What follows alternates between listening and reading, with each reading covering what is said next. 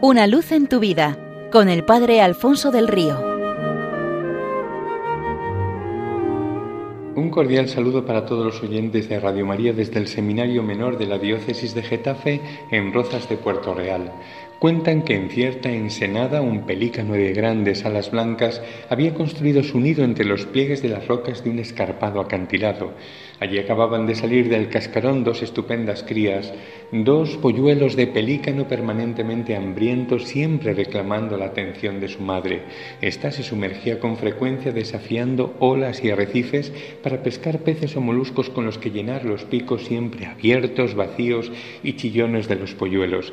Pero sucedió que de manera inesperada se adelantó la estación invernal. El mal tiempo irrumpió en aquella región poniendo a los pelícanos en una situación muy difícil. Vientos huracanados, fuertes temporales de lluvia o de granizo, temperaturas muy bajas se iban sucediendo dando lugar a un clima extremo para aquellas aves. Al pelícano le era prácticamente imposible salir de su nido y levantar vuelo. El vendaval lanzaba con violencia contra las afiladas aristas del acantilado. En uno de estos desesperados intentos suyos por salir para buscar alimento, logró a duras penas salvar la vida y regresar al nido, eso sí, sin haber pescado nada y con una de sus alas rota e inutilizada. Se refugió eh, cobijando bajo sus alas a los polluelos e interponiendo su cuerpo entre la tempestad y ellos.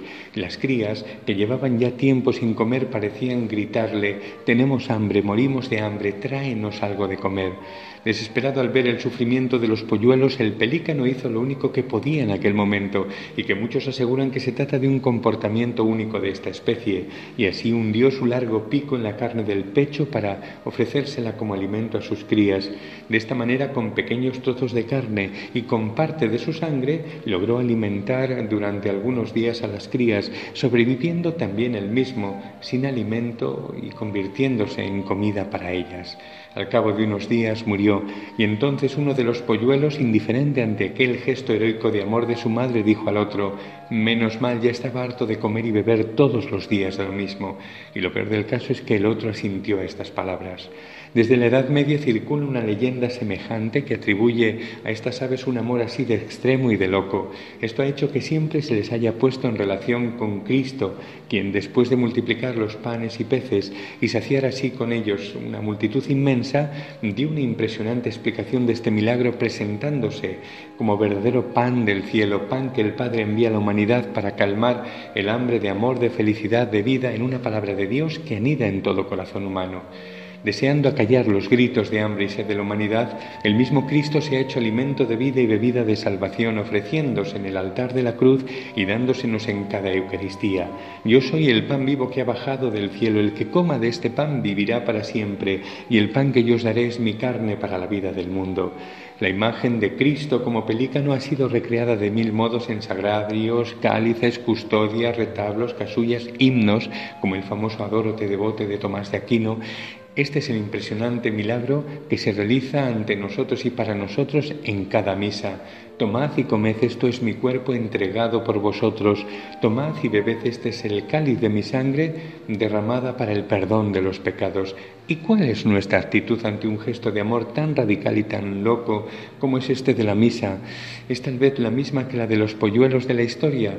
El Evangelio nos advierte de que es posible dar una respuesta así de ingrata.